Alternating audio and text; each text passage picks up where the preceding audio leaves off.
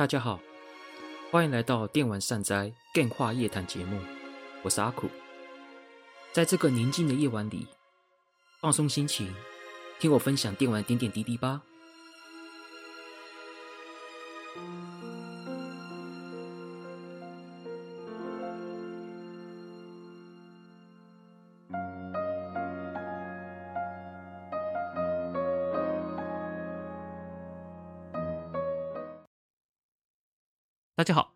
来到阿苦的 Game 话夜谈，我是阿苦。那今天的 Podcast 第四十二集，也可以是说是今年我的节目最后一集，那就是让我梦想成真的主机 Sega Saturn 的下集。那那上集呢，我分享与 Sega Saturn 接触契机之后呢，那以及这台主机让我梦想成真的理由。所以我今天的下集呢，就来分享一些在购买。就是买了 SS 之后的一些印象深刻的小故事。如果时间允许的话呢，就是最后也来分享一些让我印象深刻游戏作品。当然不敢不敢保证啦，如果长度已经大概过一小时的话，我可能就先略过。反正我会先以小故事为主，最后再如果有时间，大概还在一个多小时以内的话，我会我会简单分享一下一些印象深刻的游戏，大概就这样子。那今天就废话不多说，我们就赶快讲一下有哪些小故事吧。那第一个故事呢，就是我下的标题叫做《青春期男孩的坚韧不拔》。青春期男孩，这怎么一回事呢？那就听我讲吧。毕竟那时候才国中生嘛，对不对？身为一个健康的男性，在青春期最兴奋的事情，要不然是耍中二。喜欢帅气酷炫的事物之外呢，就是女生啦，对啊，青春期嘛。虽然法律规定限制级情色影像产品的出版物未满十八岁不不可以去观看嘛，但是我相信大多数的男生，大概在我这个，但应该说在国中这个年纪，应该都会无视这个规定啊。当然我也是，不过这种事情呢，终究只能偷偷来哦。比方说，国中的时候，在十二点爸妈睡觉之后，自己自己偷偷打开电视去转台历频道看那个神奇的综艺节目，日本的某神奇的综艺节目，又或者是到各大电视台去看看有没有什么让人眼红心跳的画面嘛？这些东西我相信应该在这个年纪的男孩子多少会做过啊，多少会做过。好啦。这是小前言呐、如果之前有听过我的 Podcast 的第二集引路人里面有提到我的第一款的 H game，对，就是三本和这段算是情缘。但其实我第一次接触到 H game 这个东西，其实不是在电脑，是在 Sega Saturn。所以我们在讲 H game，所以这这个小故事呢，就是在讲我的 H game 的小故事。H game 历史其实非常悠久哈，在八零年代初期，在日本的 PC 上面就开始萌芽了，甚至到现在也是有一些有现在知名的游戏大厂曾经也有开发过 hk 这些作品，像光荣、法尔康、艾尼克斯有，这或许有机会可以做一集节目来回顾一下，但是他们当时确实有做过，应该说发行过 H game，对，也许大家不知道吧，对吧？有机会再讲。随着发展之后呢，也诞生许多 H GAN 厂商嘛。如果比较著名的，在当时，也就是我国中，也就九零年代的时候，最知名的应该就是同级生的 Elf 妖精社，以及蓝丝鬼畜王蓝丝系列的 Alice Soft 这两个这两这两间关东关西的两大主要厂商。但是早期的 H GAN 在家用主机上面基本上是不允许的。尤其是任天堂，在当年任天堂，也就是山内副社长的山内铺社长时期的任天堂，基本上是对十八禁的尺度的东西是非常的严格的，管制很严格。比较有名的事件就是《真人快打》事件，《真人快打》是十八禁游戏，它虽然说它不是色情，它是血腥暴力。当时的那个，当时好像是一代还是二代，应该是一代，一代在移植在超人的时候呢，血因为尺度的关系。他把血改成硬改成绿色，哎，就是不能让那个喷血的画面完整展现出来，因为怕血腥嘛，所以把它改成绿色，然后引发玩家整个不满。然后后来好像在二代就改回红色了，这样子。就发生这样子事件哦。所以你知道任天堂那个时候非常的严格，跟现在比，好像尺度就宽很多了哈，对不对？大概电视游乐器当时的定位是孩子嘛，所以在这方面多少有点敏感。我自己拥有电脑的时间大概是一九九九年，就是我上五专一年级的时候，因为功功课的关系，我妈买一台给我，这样。那个时候我已经是五专年级，所以在九零年代的时代，在没有电脑的状况下，想要一窥妹，想要一窥那个一窥美少女的奥秘呢，你只能从 S 那个 Sega sate 上面下手了。像我上集有讲一下 Sega Saturn 介绍嘛，其实 Sega Saturn 还有个特点哦，就是这台主机 H G 可以玩。哎，当然其实也不是只有 Saturn 才可以啦，三十二位元里面，3DO 跟 PCFX 也有 H G 可以玩，但是在丰富程度上，Sega Saturn 还是比较多的。嗯，Sega Saturn 游戏的尺度有分三种，三种，一种是十八 X 红标。一种是十八岁以上推奖的黄标，跟全年龄的绿标。那根据前田寻之，就是日本的怀旧游戏作家前田寻之所写的《Sega Saturn 终极圣经》，这个呢旧游戏时代有代理中文版，也是配个人是非常推荐。不过我是买日文版的，里面有提到哈，红标尺度它的尺度是可以露车头灯，但不能性描写；黄标尺度呢是不可以露点。就是三点不露，但是可以露内衣。绿标示都不行，就是你连内你连那个什么内衣都不行。那我也很幸运啊，因为我毕竟先买 Sega Saturn 嘛，Sega Saturn 我买之后呢，再加上身边有一个嗯很会玩的同学，哎、所以说这让我有幸可以接触到这些游戏，然后打开新世界大门哦。这就是一些前提啦，我就是来讲有一次国中的时候一个小故事。对，虽然说这个故事发生是在同我的同学家，不是发生在我自己的身，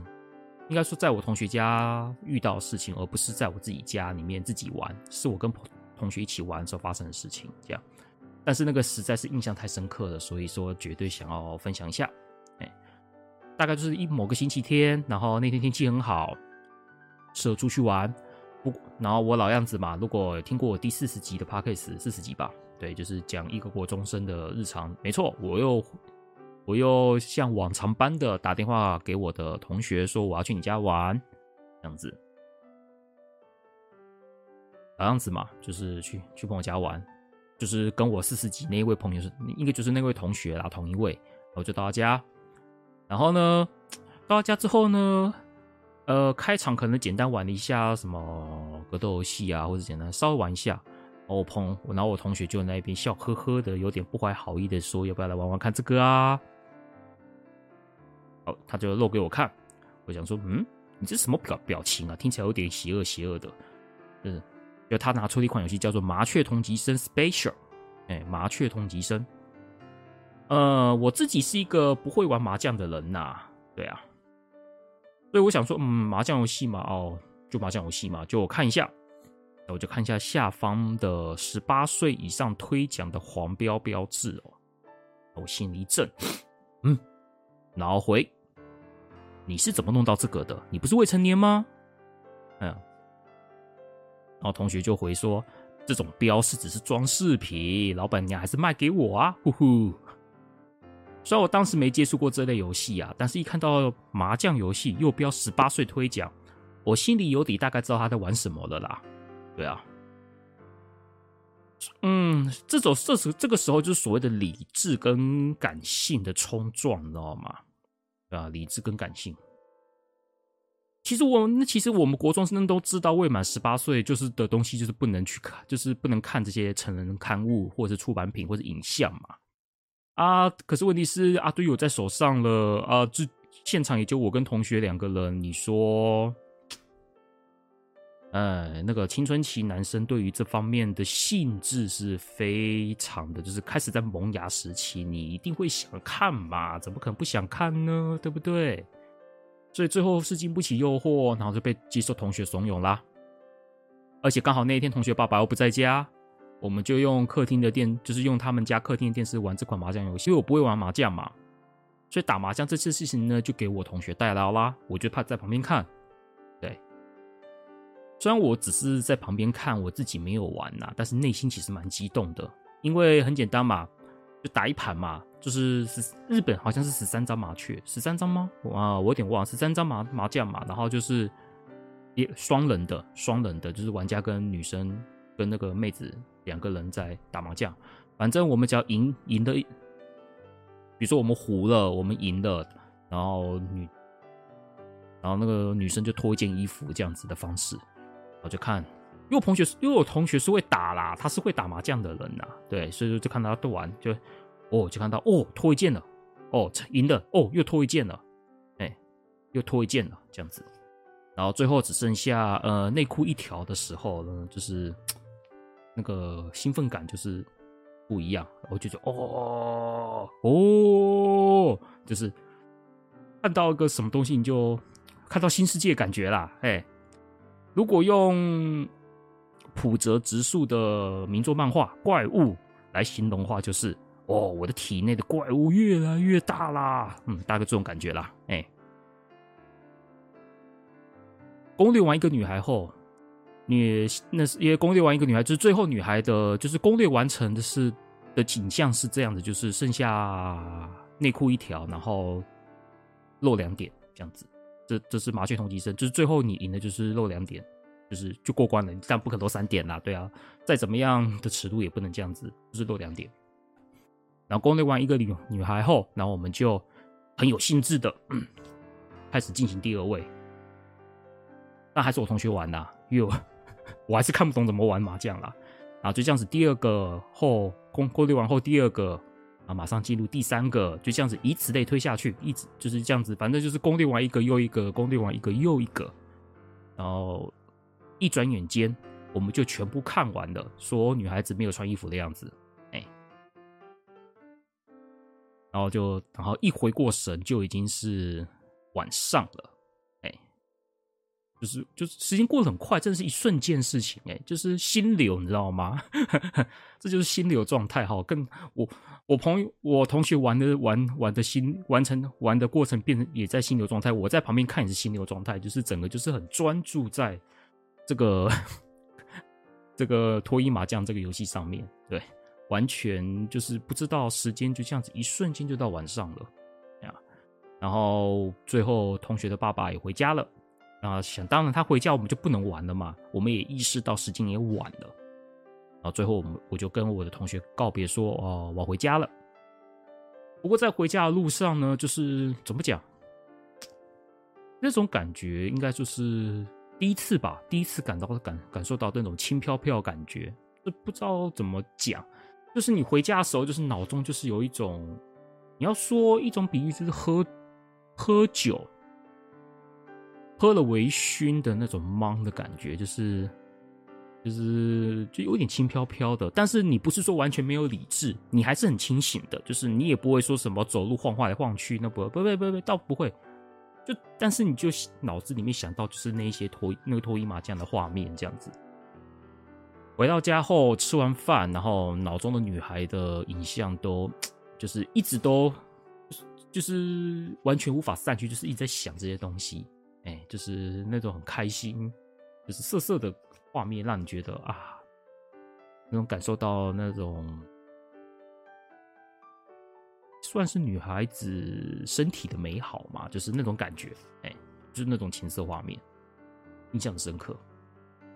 大概过了一天吧，大概过了一，大概就是回到学校上课的时候，才算是整个冷静下来，这样，哎，大概这种感觉。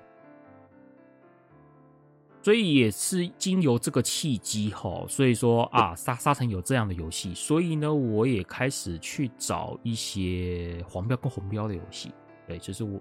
同学推荐嘛，因为同学同学先开这个头的，那当然啦，我也会就问他，哎，有没有什么不错的 这些儿童不宜的游戏？然后他当然也有啊，他老板反正他都已经弄到脱衣麻将了，还有什么其他的十八禁游戏弄不到的，对不对？所以说，像是同级生、下级生、惊喜艳遇、黑之断章这一些作品，这些都黄标啦。呃，惊喜艳遇是红标，然后同级生、下级生、黑之断章是黄标，这样。所以我们就开始弄了一些黄标跟红标的游戏，然后就开始偷偷的玩。像我自己其实也买了一些来玩，但是我都是在假日晚上不睡觉在偷偷玩的，因为因为这个东西，因为我父我担心我父母看到这件事情会生气啦。对，不过我想我爸应该不会生气，我妈会生气。哎，我想我爸应该懂我这样子的心心情啦，但是我妈可能就不行了，反正就是偷偷的玩。不过呢，虽然说 SS Sega Saturn 上面有所谓的红标游戏，但是呢，在一九九六年十月以后，不知道因为什么缘故啦，反正就没有红标游戏了，可是被禁了吧？对，所以说之后在一九九六年十月以后推出的十八禁游戏，通常都是十八岁以上推奖的黄标。其实黄标只露内衣来说的话，不会，我觉得还好啦，对，真的是还好。当然，你说对于现在我这种已经看过多糟糕、看过那玩过那么多糟糕游戏，跟看过那么多糟糕的片了来说的话，Sega Saturn 的尺度是很轻的啦。其实 Sega Saturn 的红标游戏，在我的眼中，在现在我的眼中，都是很轻度的色情尺度，都很轻度。只是说对于一个国中生来说，看到一个女孩子穿内衣的样子，其实就已经很刺激了，更何况是露两点。对不对？露两点的话，那那个那个刺激感又更高，更高。所以说之后就开始玩一些那些十八禁推奖游戏，像我个人就蛮推下级生，就是 A 六福所推出的下级生跟同级生二。Sega Saturn 版同级生二的品质真的是非常非常好，跟 PS 版跟超人版相比根本不能，真的是不能比，因为。因为你可以去做比对，你去搜寻 PS 版的同级生二跟 Sega Saturn 版同级生二，他们的颜色就是不一样，他们的颜色表现就差很多。Sega Saturn 的颜色非常的漂亮，你就可以感受到 Sega Saturn 的那个画面之漂亮，然后又有这种尺度，你就知道 PS 版的用色就反而没有 Sega Saturn 版漂亮。再加上 PS 版是全年龄啊，所以说你也看不到什么那个脸红心跳的画面，也比较没有。结果，所以说，Sega Saturn 的版本，就是说，如果出现那种 PC 游戏、PC 的十八禁游戏移植，一定首选 Sega Saturn 版，这一点是毋庸置疑的。毕竟，毕竟去玩 PS 版这样子。当然，其实长大之后嘛，然后再加上我最近也看到了那个资料，也就是各标的尺度嘛，红标尺度、黄标尺度、绿标尺度，这时候我就想到一个问题了。虽然这个问题可能不是很重要，但是就是《麻雀通缉生》这部作品哦，就是《通缉生麻雀 Special》，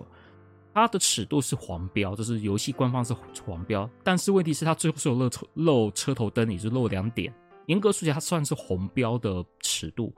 那为什么这款游戏明明是红标尺度，它却标黄标呢？这个问题大概就是。一个谜吧，对我来说是一个谜，但是这个谜到底真相如何呢？我想也不是很重要啦，对啊，这单纯就是只是一个突然一个想法说，说啊，这个尺度为什么会这样子？对。我到现在还是没有解开为什么明明是红标尺度，但确实是标黄标这个的谜题啦，我也不知道。过那么多年了，我也不晓得。但没关系嘛。对不对？反正这个游戏打让我打开了一扇门，让我知道了，呃，二次元美女的美好，这就够了嘛，对不对？虽然说我以我这种喜欢看一些故事来说，终究还是会好奇为什么啦，但是没差啦，这样就好了，开心，对啊，也是一个新体验。这个呢，就是我第一件故事，就是 Sega Saturn 的第一个故事，呃，青春期男孩的坚韧不拔，哼哼。对，这是第一则。第二则呢，我们再讲第二则故事哈。第二则我下的标题故事是阴晴不定的卡夹插槽。阴晴不定。Sega Saturn 这台主机严格说起来是一个蛮蛮耐用的主机，真的真的不容易坏。我像我 PS 就修，光是读取头我 PS 就修了两次。那 Saturn 的话就是从头到尾就都没修过，基本上都是非常的好。非常的耐用，然后手把的按键也算是好用。Sega SART 的手把呢，也被不少玩家誉为打格斗游戏很好用的手把，对不对？再加上第一则故事里面有提到的，外加又有让小男生脸红心跳的十八禁游戏，当然不能跟 PC 比啦，因为 PC 的尺度就更直接，更更没有下限。如果我那时候有玩那什么。天堂鸟欢乐河那些作品的话，我想我应该就呜，对 不对？因为我那时候没电脑啦，对啊，没办法。而且记忆卡容量，其实 Sega Saturn 记忆卡容量是给的蛮大方的，就是一张卡基本上一张记忆卡就够你用了。它不像 PS 的记忆卡，就是 PS 记忆卡是格数嘛，格数一个记忆卡十五格，官方推出的一格一个记忆卡十五格，然后用完了就是你要换，你就要多买的。然后有些 PS 作品的记忆格数，有些都是要三格、五格的，像《光荣三国志》是最直接的，都都拿三五格，甚至更多。一般的作品可能就一格、两格这样子。所以说，通常我们以一格、两格来算话，一个记忆卡大概就是能存，呃，十五个，比如说存十五个存档，然后十五个存档可能分别。一个游戏算两三个存档好，大概就是三五个游戏，大概三到五款游戏的存档，大概就一个记忆卡就没有了。平均来算的话，简单来算的话，预估，如果你是玩《三国志》系列的话，可能一个记忆卡只能记两个记录啊。然后这然后这个记忆卡里面就是《三国志》的记录，就两个记录就没有了，就占满了。所以说，PS 的记忆卡的容量真的很小，SS 就很多了，它就是一个卡就够你用了，即使是。即使是那个什么《光荣三国志》，应该也够你记个三到五个存档。《光荣三国志》那种等级大存档，可以就是存三到五个。那如果是一般 RPG 游戏，你就可以存好好几十个都不是问题。这方面我觉得这是 SS 的记忆卡给的很大方的点哦。如果你要是 Sega Saturn 的话，大概就是 RPG 游戏可能没有 PS 多啦。对啊，这倒是真的啦。啊，PS 的 RPG 游戏确实好玩的比较多啊，毕竟有史，毕竟有斯克威尔艾尼克斯这这两间，当时还是两间公司的的时期，这两间公司的作品基本上都是在 PS 上面出游戏，对啊，像纳姆口的时空幻境也就 PS 才玩得到。幻想水浒传虽然说沙腾有移植到一代，但是二代还是二代也还是 PS 才玩得到这样子，所以说没有办法。除了这一点之外，沙腾真的是没什么好挑剔的。不过呢，Saturn 有一个蛮严重的问题，就是主机上面扩充插槽，也就是插机卡的地方哦。你真要说 Sega Saturn 让我很困扰，大概就这里了。我说呢，在 Saturn 上面哦，插插槽跟插槽里面就是那个槽嘛，它就是装加速卡跟记忆卡的地方。之前我有讲过嘛，在 SNK 加了格斗，你想玩 SNK 的格斗游戏跟动作游戏的话呢，你几乎都要用加速卡才来才能玩嘛，对不对？假如你正在玩 RPG，主机上面插的记忆卡，然后中间呢，你想要玩那个越南大战或者是和天王，就要把插槽上面记忆卡拿出来，是拔起插拔起记忆卡插入加速卡才可以玩。然后，如果你不想玩 SNK 的游戏了，想要玩那个 RPG 游戏，或者是玩一些不需要加速卡的游戏，就要把加速卡拔掉，插回记忆卡，这样子的方式。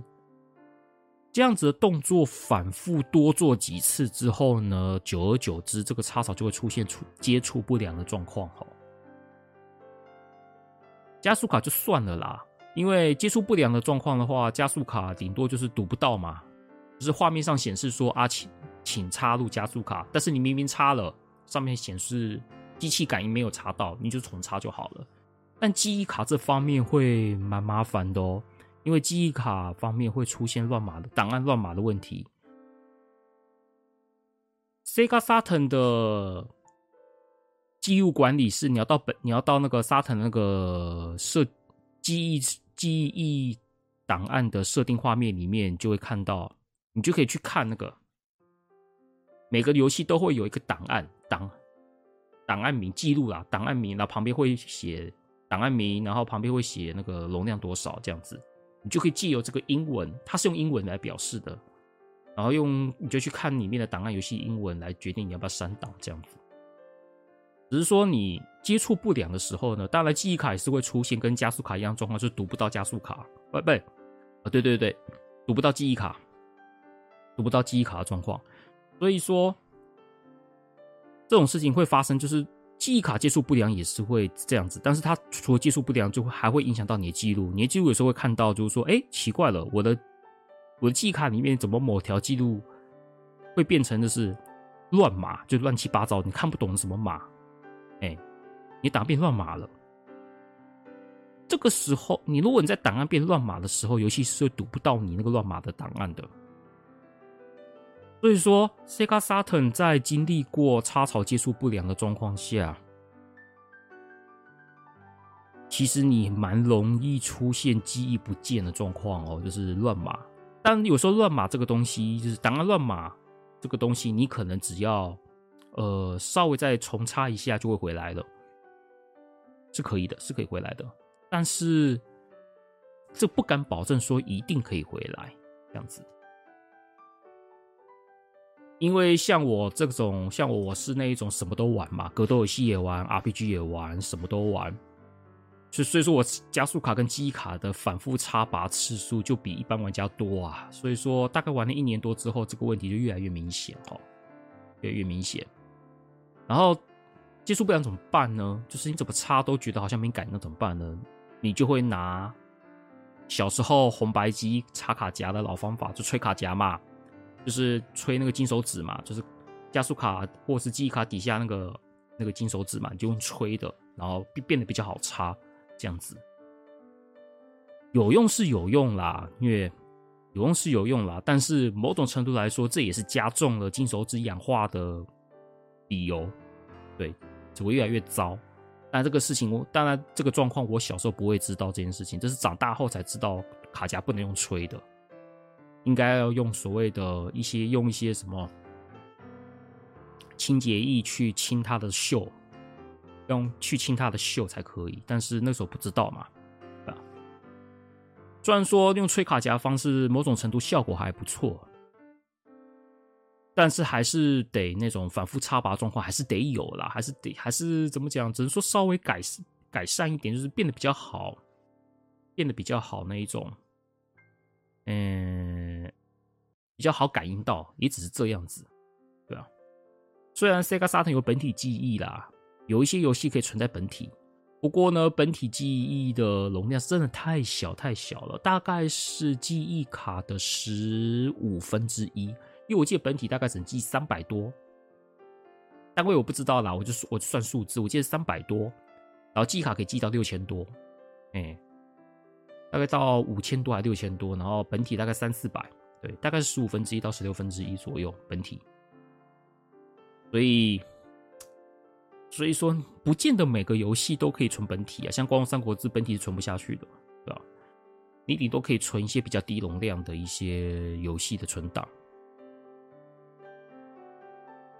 所以说，你想要玩像我要玩《三国志》或者光荣的一些策略游戏的时候，你一定只能记记忆卡啦，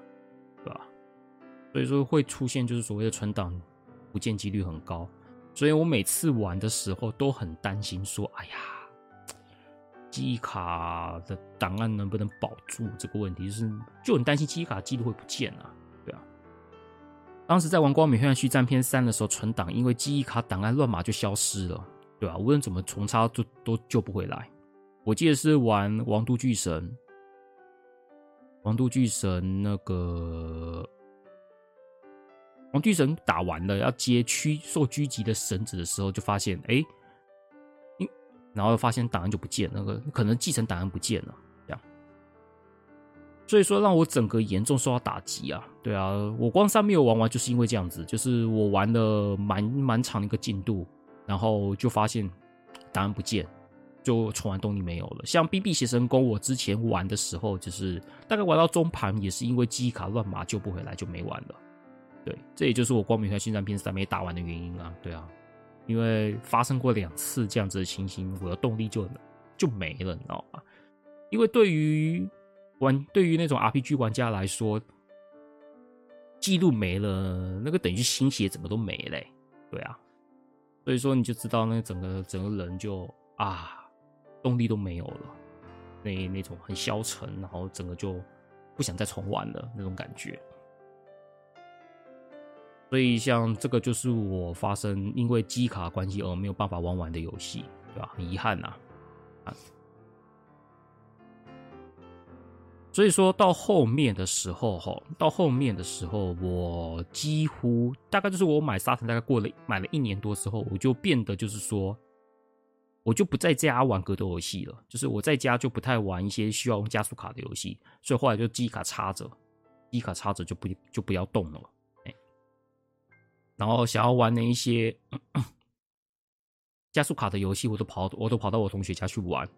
用用同学家主机去玩，大概就这样子。对吧，因为我那个时候的插槽其实已经有点严重了，我如果再继续这样反复插拔下去，应该会记忆的状况会更惨，所以说我后来就是变得就不敢再拔记忆卡了，就这么个状况。所以说，在玩沙腾期间，记忆的问存档的问题，一直都是我很心惊胆跳的。就是我每次都会祈祷着记忆卡的那个存档能够，哎呀，好好的保存着，不要不要出现说什么不爽不见这种感觉。所以呢，我才会定阴晴不定、阴晴不定的卡夹插槽。对啊，就是也就在形容说这个卡夹的这机卡的那一种状态，就是那如此的阴晴不定，让我很担心啊，对啊，就很害怕。这大概就是我在沙腾玩沙腾的过程中蛮常出现的一个情况，哈。对，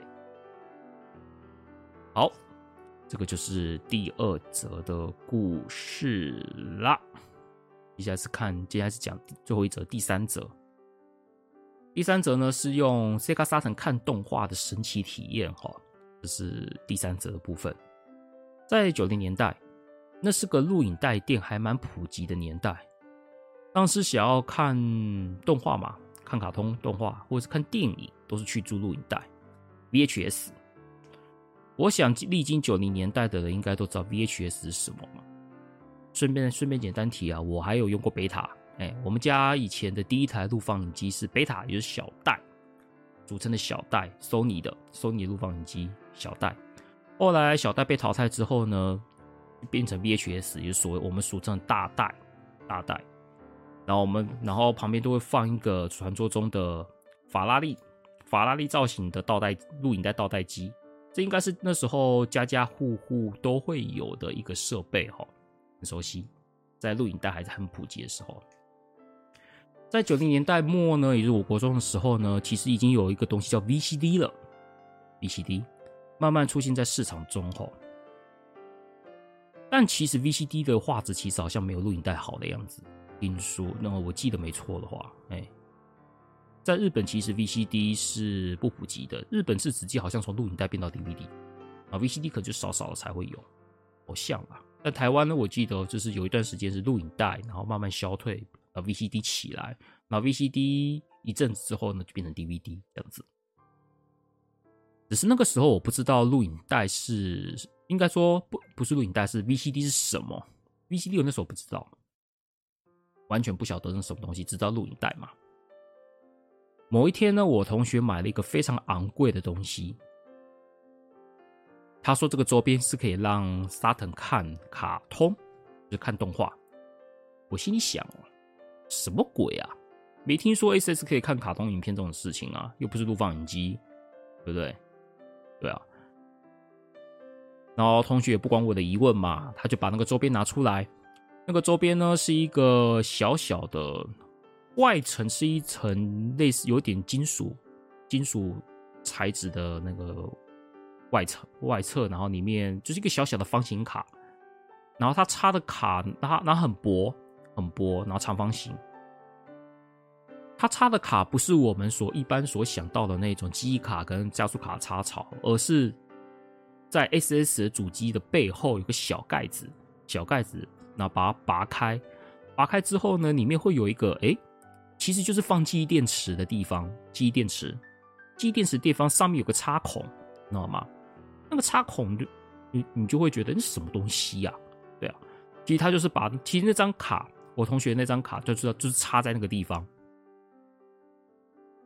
他就把这张卡插进去，插进去，把盖子盖上，然后插完之后呢，他就拿了一个光碟片跟我说：“这是 VCD。”他就拿一个光碟，正版的。他说：“这光碟里面就是我们熟，就是有有卡通影片哦。”对，我记得那个时候我同学放的是《福音战士》，就是最早的《福音战士》TV 版的。然后接下来他就把 VCD 放进主机里面，神奇的事情就发生了，真的就可以看哦，哎，就可以看卡通了，没有错。我当时其实还只知道录影带跟录放机啦，结果发现光碟可以来带卡通可以看。那在那个时候就觉得，哎、欸，哇，好炫哦！完全不知道这回事哈。对啊，其实当年的主机，像是 Saturn 也好，PS 也好，PCFX 也好，能够听 CD 光碟都已经让我很神奇了，你知道吗？因为这些主机都可以内建 CD 播放器嘛，都有。Saturn 还有个很棒的功能，就是它可以调那个什么频率，声频，就是声音频率。就是说，你可以，比如说一个歌手的声音，你你放个歌手嘛，放歌，然后它可以调那个，把声音声音的频率降低，降低，降低，声音就会变粗。然后你把声音的频率拉高，那个唱的唱的那个歌手声音就会变细变尖。你可以玩这个，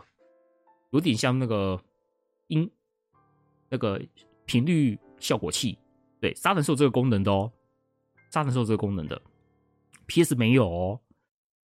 所以说，在沙尘在这方面上面的表现真的是不，沙尘在这方面表现不错，他可以玩这个东西。所以我说，有时候会故意把一个女歌手在唱歌的声音，然后把频率降低，就变成一个男男低音在唱歌。对，就就是这样玩。这是题外一下，嗯，题外一下。总之呢，就是这个东西，就是我朋友买那个周边，再搭配 VCD 影片可以看动画这件事情呢，这是我第一次知道。后来呢，我后来只听我同学跟我讲说，那个东西就是 MPEG 卡，MPEG 卡，俗称电影卡啦，俗称电影卡，就是就是一个可以让主机可以看 VCD 的外接装置。当时这个价格很贵哦，好几千块哦，它应该是最贵的周边了，在当时算是最贵的周边，将近可以买一台主机的钱哦，将近哦，对，那个时候很贵，四五千块是好像四五千块吧，好像。总之那时候真的是不便宜，真的是不便宜，一个不便宜的周边。然后我自己是没有买啦，因为真的太贵了，而且他那个需求对我来说也不大，因为那个时候我还有录放影机，我想说录租录影带就好了，VCD 这个东西太新潮，然后为那么为那个新潮的东西，然后去花钱花大钱，然后那时候 VCD 好像还没有所谓的。出租吧，出租可能还不普及的状况，所以说你要你还要买影片，买买动画一片也要三百多块嘛，对吧？然后你还要再买那个扩充卡，太花钱了，太花钱了。所以我那时候还是继续看录影带，然后 VCD 这个东西就跑就跑到我同学家去看就好了。就我最后面也没有买 MPEG 卡，就没有买了。当时因为机载 F 跟福音战士很红嘛，因为福音战士那时候才在台湾刚出 VCD，那时候是新潮社，新潮社发那个代理的，对，然后同学就买嘛，也同也听过我引路人的故事，就知道我那个同学其实他家不能算有钱，但是他就是怎么讲，老。毕竟单亲嘛，然后老爸他爸爸可能也忙于工作，可能怎么讲？可能就是对于零用钱方面算不手软呐，比较不手软一点。对，但他们家也没有有钱，也不是说什么有钱到说什么可以住什么豪宅啊，什么也不是，也是蛮一般家庭呐。对，就只是说他爸爸可能在这方面给给他钱比较大方一些，就是这样子，所以他就可以买很多买很多东西。这样所以他那时候也买 VCD 嘛，我们就，所以说我那时候到他家，除了玩 Sega Saturn 之外，也顺便看他玩一些，应该说看他也顺便看 VCD 啦，对，就是玩玩累了，我们就看 VCD 这样子的过程，这样。当然，同学也有买一些糟糕 VCD 来看呐，呃，什么那些糟糕动画改片的 VCD，他他也有买一点呐，买一点来看呐，对啊，然后那时候就是我们也会偷偷看啊，跟。就像那个第一则故事里面玩同级生麻雀一样，就是偷偷看，然后可是动画的那个冲击力又更大，你知道吗？糟糕动糟糕动画动冲击力又更大，因为会动啊，会动啊，会动跟静静静态图是不一样的，它是会动的。然后糟糕动画的里面的那些尺度一定是漏两点，哎，一定是漏两点，对，所以说。对我们来说，那些糟糕动画的那些尺度，在沙粉全都是红标，哎，而且又有性爱场面。对，虽然说他该打码的地方还是会打码，但是就是有性爱场面，那是真的。所以说那个冲击力道又比玩 HK 还要大，那那轻飘飘的感觉又比又比玩游戏还要还要更更严重，这种感觉。当然就，但这也不是说常常都可以看的，反正就是他有弄到，就是会来看这样子，就是这样子的感觉。哎，想想也是很有趣的体验哦。虽然说在 PS Two 之后啦，从 PS Two 开始，基本上主机看影片的功能蛮多都内建的 PS 三也可以，PS PS 主机基本上它都可以看那个都有看影片的功能，其他间的就不一定了。我记得任天堂是没有的样子。GameCube 能不能看 DVD 影片？好像好像买装置吧，我记得它好像不能内建看 DVD 影片，好像啦。哎，任天堂不不一定，但是像微软跟 Sony 的主机，基本上我看影片的功能应该都内建的，应该都内建的。当然，如果有有错误指正，也是欢迎在那个到我的脸书粉丝社团跟 Apple Podcast 去做指正，因为 PS 是我确定的，但是 Xbox 跟任天堂我不是很确定。对只是说，我觉得以 Xbox 是微软微软发行的话，应该是会有这样子的功能，也不意外，因为微软是科技公司。任天堂可能就不一定，对，任天堂，任天堂就不一定了。所以说，在 PS 之 PS Two 之后，主机内建看影片功能之后，其实也见怪不怪了啦。只是说，在当时还是很稀奇的，因为当时主机其实也没有所谓的看影片功能，都是需要外挂的。当然之后 PS 主机也是有这样子的功能，也是买个电影卡，买电影卡之后呢，PS 也是可以看 VCD 的功能，这样子。所以说，这是 SSPS 都可以看，都都有的，是都需要外接装置的关系。只不过 PS 的电影卡，我不知道是不是官方有出，还是说是台湾自己弄的，这一点我就不是很确定了。哎、不是很确定的。但是 MPEG 卡是 Sega 官方周边，这一点是确定的，确定的，就是这一点的差别。嗯，只是说，因为我后来也有买 PS 嘛。但是我从来不会，完全不会想在 PS 上面去做一些，比如说听 CD 啊，或者是听，或者是看 VCD 这样子的事情，因为 PS 的读取的问，读取头的问题很严重。其实不是读取头差啦，我记得 PS 的读取头的问题是它的那个什么支撑读取头下面的那个材质比较脆弱，常常蛮容易损坏，就是使用久很容易那个。老化，老化程度会很严重，会影响读取，好像是这样啦。对，是那个材质的关系，支撑读取头下面那些材那个材质做那个用料不是很好，所以说常常会遇到说什么玩久了就会读不到片的状况。反正那时候不晓得了，反正那时候就心里选想说，哎，PS 读取常常会读不到，还要翻过来读，对不对？把主机整个倒过来读，就说你不会想要用在 PS 上面拿来。做一些玩游戏以外的消耗读取头的行为啦，就这样子。因为我宁可把 CD 看听 CD 跟看 VCD 这件事情移到 Saturn 去做，也不会在 PS 上面做，对啊，因为我会觉得用在 PS 上面只会加速它的损坏而已。Saturn 反而我就不用担心这个问题。但严格说起来，这这些都是消耗读取头的东西啦，所以严格说起来，也不要在 Saturn 上面弄也比较好。还是买一个专门的机器去做这件事情，只是那时候没想那么多嘛，对不对？只是说你要用这两台看 VCD，你我还是选 Saturn 啊，就这样子。好，这就是以上三项我玩 SS 的一些分享哈，就是有三三件小故事。现在看，哎，我看看哦，还有点时间嘛，我就来聊聊几个印象深刻的作品。当然啦，其实 Saturn 的作品很多都很有趣，真的很多很有趣，然后也有很多我印象深刻的，只是因为篇幅问题啦，我不能讲太多，我有讲太多，我怕讲太长了，哎，所以说我想说，我就挑个三款，我就选个三款，让我觉得哎拿出来讲讲看。但如果真要讲，可以讲很多啦，真的啦，真的啦，不是说我就这三款印象深刻，是很多款印象深刻，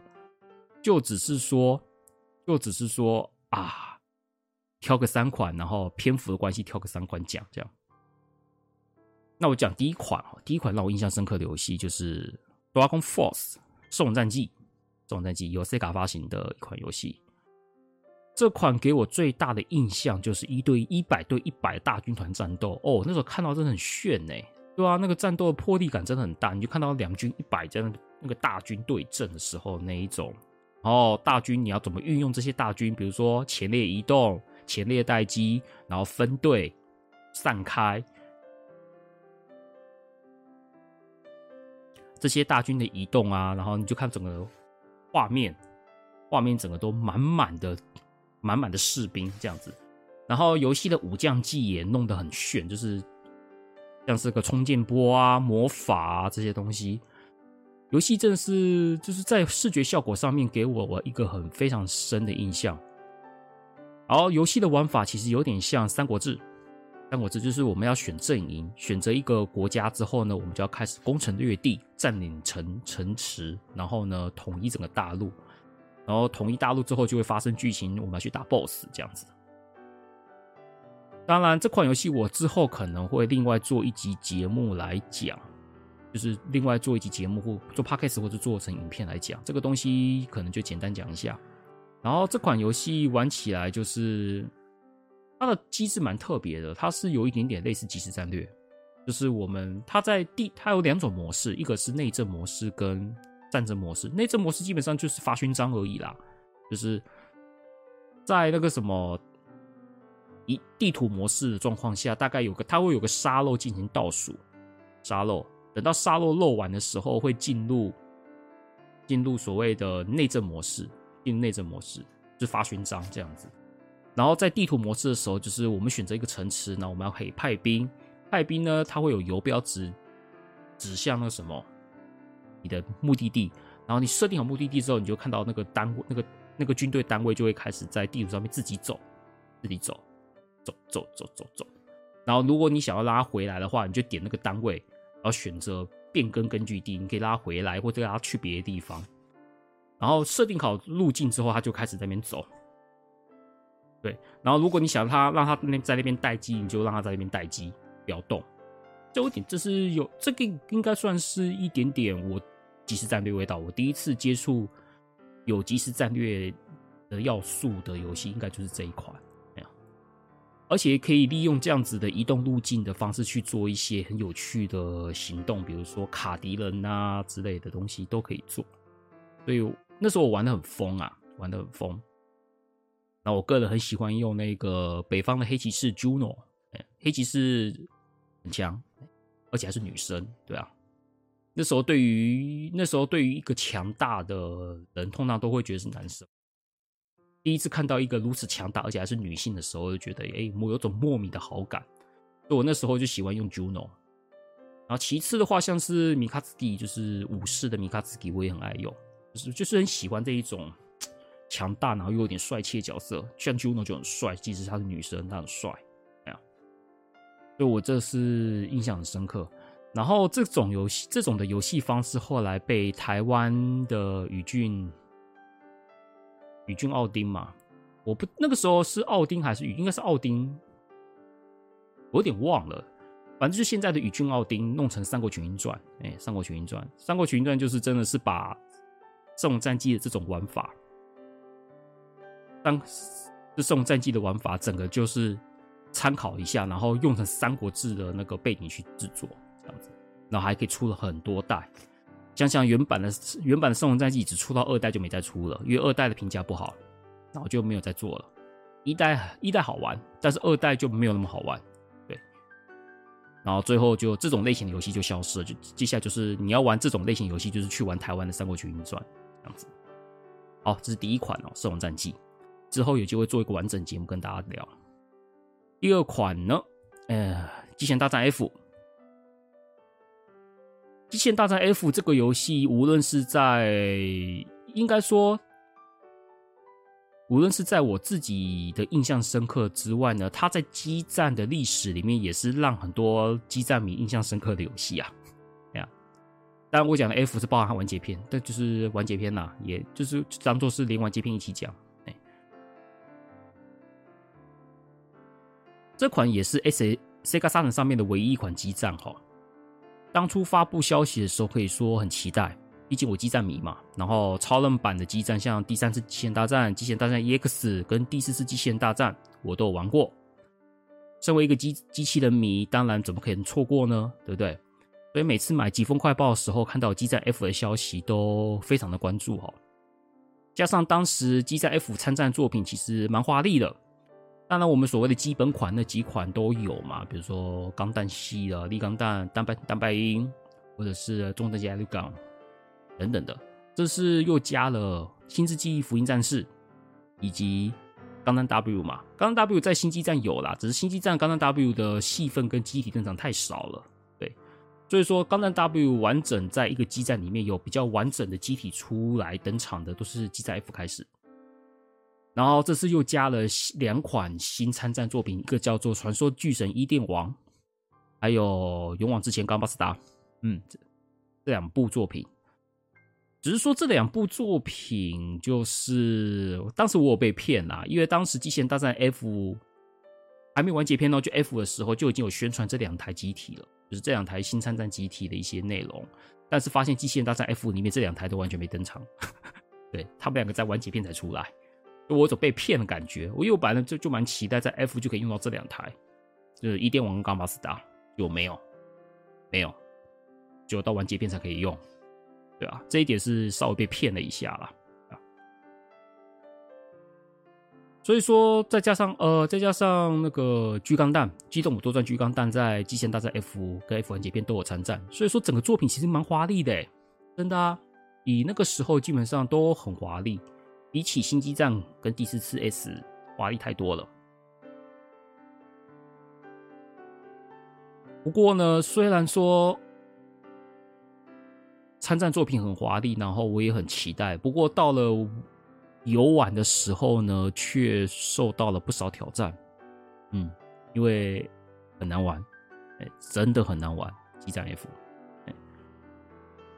那时候真的是吼。其实像是超级系还好，超级系前盘都 OK，反而是那个真实系，真实系在第二关就是个难关了。对，第二关你就会遇到一个王者，哎，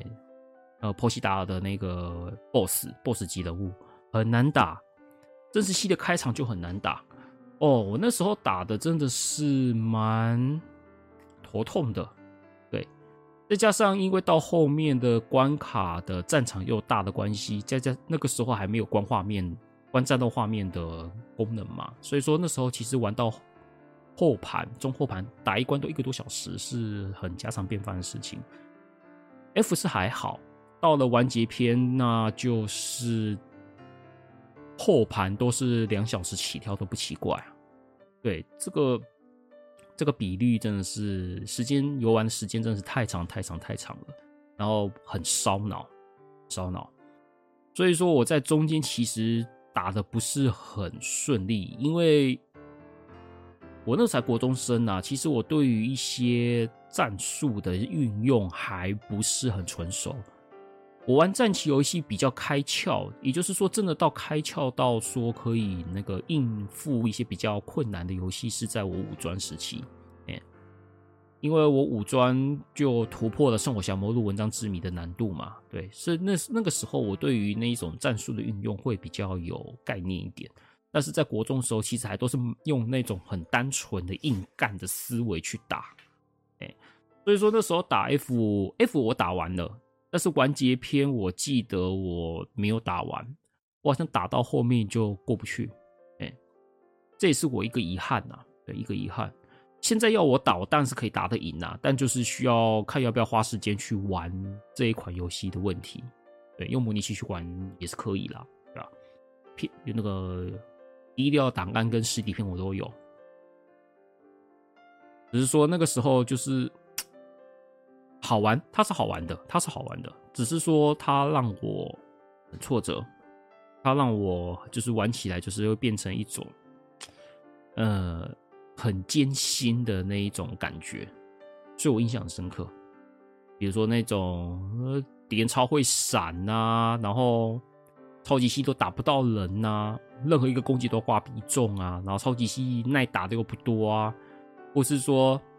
真实系你放感应炮就被点斩切掉啊，这些种种的一些要种种的一些很鸡巴的状况都遇过啦，都遇过。所以说那时候玩就是很，就是我印象的回忆都是那一种很艰辛的回忆啊。我同学到后面就不玩了，因为他觉得就是一方面觉得很难玩呐、然后另一方面他觉得的点就是很单调。我同学会觉得很单调，因为他。因为 F 的战斗演出其实不好，他的战斗演出基本上就很简单，就是拿枪就弄一把枪的样子，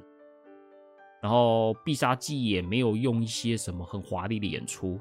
F 的战斗演出，无论是完结篇跟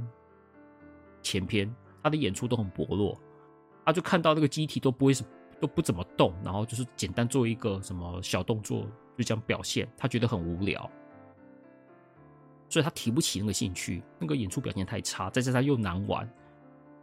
因为他对机器人没有像我那么喜欢呐、所以说他就没有很兴致的玩。然后我就是因为对于机器人喜爱，所以说就继续玩下去。只是说我最后再玩几遍还是过不去了，就这样子。然后到后来阿法机器人大战阿法 PS 的那一款，哦，那个战斗演出就变得很很漂亮，我同学才开始。有兴致再去玩那一款游戏，对，因为 Alpha 的战斗演出真的是大进化，我认为那个进化是真的是很棒，但是在 F 五时期的演出就真的很糟糕，很简单，然后平衡也怪怪的。那机器人大战的平那个 Wikisoft 的那个制作平衡问题，那个大概又是另外一个大主题了，对，有机会再说吧。好，这就是第二款机器人大战 F。第三款我要讲一款算是比较。可能比较少人知道的游戏，但是这一款对我的影响还蛮大的，叫做《病毒》（V I R U S），virus，那 virus，virus 就是如果是用日文讲法的话，就是这样子。病毒这款比较少人听过啦，但是我很喜欢这个游戏，然后我也有做所谓的游玩影片，在我的 YouTube 频道，你可以去找，你可以去发现，你可以去找到我的 YouTube 影片有那个。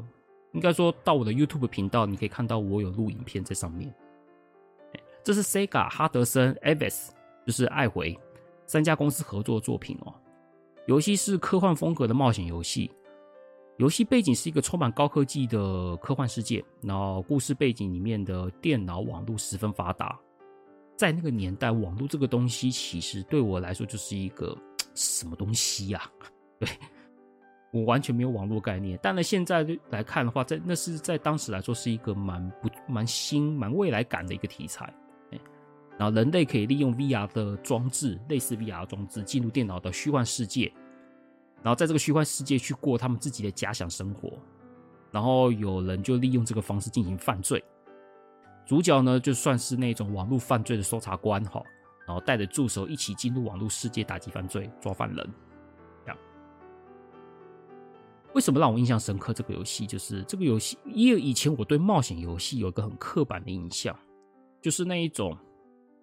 种看字选选项那种，就是那种，就是就对话框例会，然后就看人家讲话讲话讲话讲话讲话，然后呢选选项，选完选项就讲话讲话讲话讲话讲话，然后再选选项，这样子的方式进行游戏，这是我以前对冒险游戏很刻板的印象，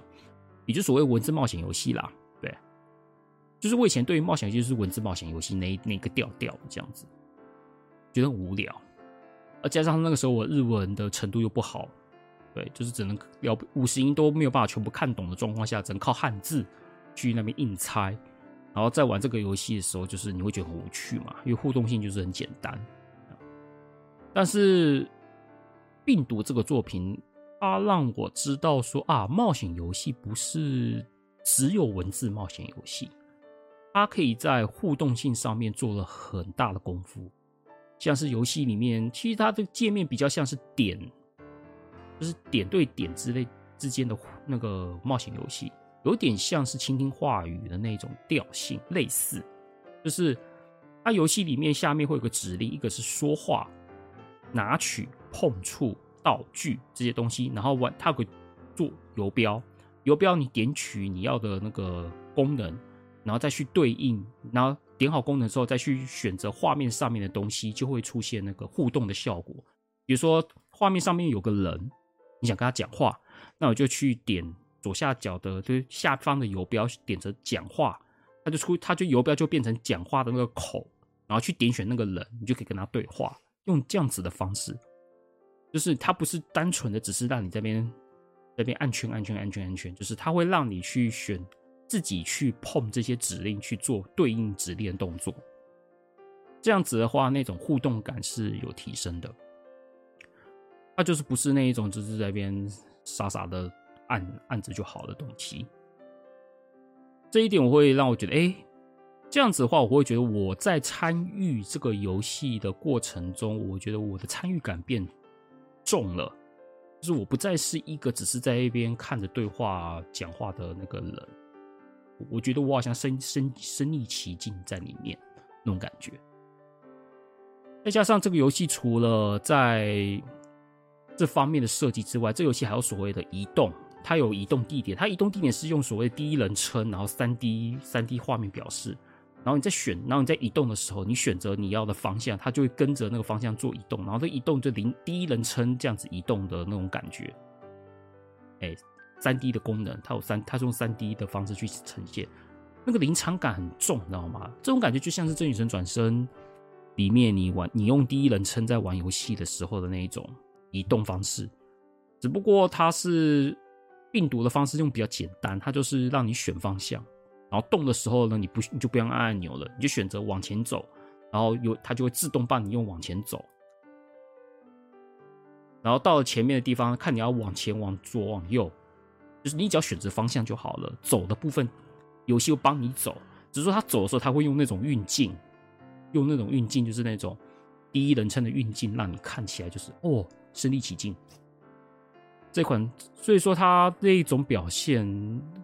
让我开眼界。我觉得哦，好好玩哦，那个冒险游戏原来还可以这么有趣。然后这游戏又是那一种我那时候我们没有概念的未来世界，网络、网络犯罪、病毒哦，一些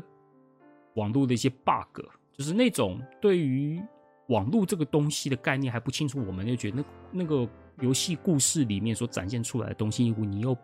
你又觉得很新潮，觉得很新，觉得很炫。所以说这款游戏一直在我心中都是一个蛮大的地位。然后这游戏有战斗系统，对，有战斗，这游戏有战斗哦。对，主角你要拿着枪，你要去买子弹，然后然后有枪嘛，买子弹，然后去买补品。你要去道具店那边、商店那边买补品跟子弹，然后遇到战斗的时候呢，你可以用小刀，你可以用枪射，哎，然后 BOSS 战斗也都是用，哦，也有 BOSS 战斗，BOSS 战斗就是拿枪跟子弹，就是用枪射 BOSS 的落点，然后从他落落点那边猛射，然后落点呢随时都会改变，你要注意一下第那个 BOSS 的落点变化，然后去拿你的枪去射指定的地那个部位。所以说，而且加上战斗演出又是用动画演出，就是有一点带用动画的演出方式去做演出，那感觉是很棒的。以以我那个时候最又喜欢动画跟游戏结合的我来说的话，那个演出真的是很棒。所以不得不说，这款作品真的是影响我很深。当然，知道的人真的是不多啦，知道的人真的是不多。所以说，想特别拿来讲，因为这款在我心中是很有重要地位的。对这个就是第三款病毒这一款那个冒险游戏。好，因为时间关系啦，我就先讲这三款吧。当然还有很多很不错的游戏啦，真的啦，像《格兰迪亚冒险奇谭》《光光美黑暗七战篇三》这个这几个就是很优秀的作品嘛。有还有一些像是比较特别的《疾风岛物语》嘛，或者是《恶魔召唤师》。恶魔召唤师我之前应该有讲过，就是。《清风岛物语》，或者是一些像艾尼克斯有在沙腾有出一个叫《足球 RPG》的，对 那个作品，其实蛮多很有趣的东西啦，对吧？只是因为时间关系，就讲这三款吧，大概就这样子。好，那最后来跟大家总结一下啦。本集呢也是二零二二年最后一集的 Podcast 哦，马上就要到二零二三年了。那在这边也也非常感谢各位对我们电玩善哉的支持哦。今年对我来说是一个转变很大的一年呐，中间发生很多事情。那什么事情？我相信有在发了我的粉专应该知道有是发生什么事情。然后那也因为那段事情的关系，Podcast 有也有好一阵子没更新。那段期间，哎，所以再加上今年有开始做 YouTube 影片，所以说我明年的目标呢，就是希望在 Podcast 跟 YouTube 影片找出一个很好的平衡点去做产出哈。然后也希望明年能够做出一些可以帮助听众，或者是可以让听众放松享受的节目。其实我自己有个想法，就是我也想做一些跟非游戏主题的，比如说动画。对，其实我有看动画嘛，然后有一些动画作品我觉得很不错，哎，想聊聊看，想做一些非游戏主题的节目，当个特番。所以说之后明年可能会偶尔会特别去做一些非游戏主题的，可能我可能会做个动画的呃的节目跟大家聊一聊。当然这个东西绝对不会是主要的，它绝对是偶尔才会有的。所以说可能就一个月，可能就一个月一集，要不然就是两个月一集的程度这种特番节目。那金，我有问过金属啦，金属说他他他觉得 OK 啊，对啊，因为他自己其实也有做两集非游戏主题的节目，所以说我觉得，哎、偶尔做做也没什么关系，哎、就讲一些非游戏以外的，所以我明年应该开始有有多余的时间，想要做一些非游戏主题的，然后跟听众们分享一些动画啊，或者是一些其他主题的一些内容跟想法，大概这样子。总之，你不用担心说反客为主啦。反正游戏的主题绝对是最重要的，也是最主要的，这点不会变。那最后还是感谢听众今今年的捧场啦，啊，无论是去年就是二零二一年就开始听我们的节目，或者是从今年才开始听，都好，都很感谢，都表示感谢。也希望明年继续支持我们的节目啦。毕竟电玩的 Podcast。电玩 Podcast 其实说实话很多，但是问题是现在还在持续更新的，其实也没几个啦。对啊，所以说我希望我们我们节目是那一个可以持续更新的那个节目，不要说什么中途就放弃了。对啊，然后能够持续做下去。虽然说不知道能不能哪天可以得到一些回馈，那个收益回馈，那个可能就求可遇不可求啦。但是会尽量以那个方面的方向去努力。我 YouTube 的部分的话，依旧还是会放重点啦，只是说 p o c a s t 我还是会留一些心力在这边顾的，所以这点就是也是请大家放心。只是说我 YouTube 还是占主要的部分。好啦，那本集的内容就到这边结束啦。那喜欢我们节目呢，欢迎到 Apple Podcast 给我们五星评价，或者是到我们脸书粉专电玩善哉回馈哦。当然也欢迎到我的 YouTube 频道阿酷游戏未来逛逛啦。对啊，因为我现在都会做影片。对就是有兴趣欢迎来看看。好，那就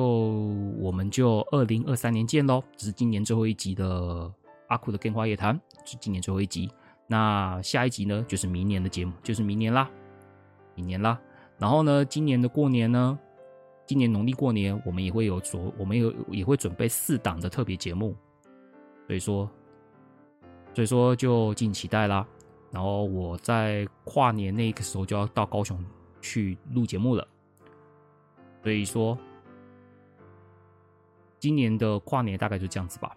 也许每年跨年都会这样子度过也说不定，嘛都好。总之，我们二零二三年再见喽，拜拜。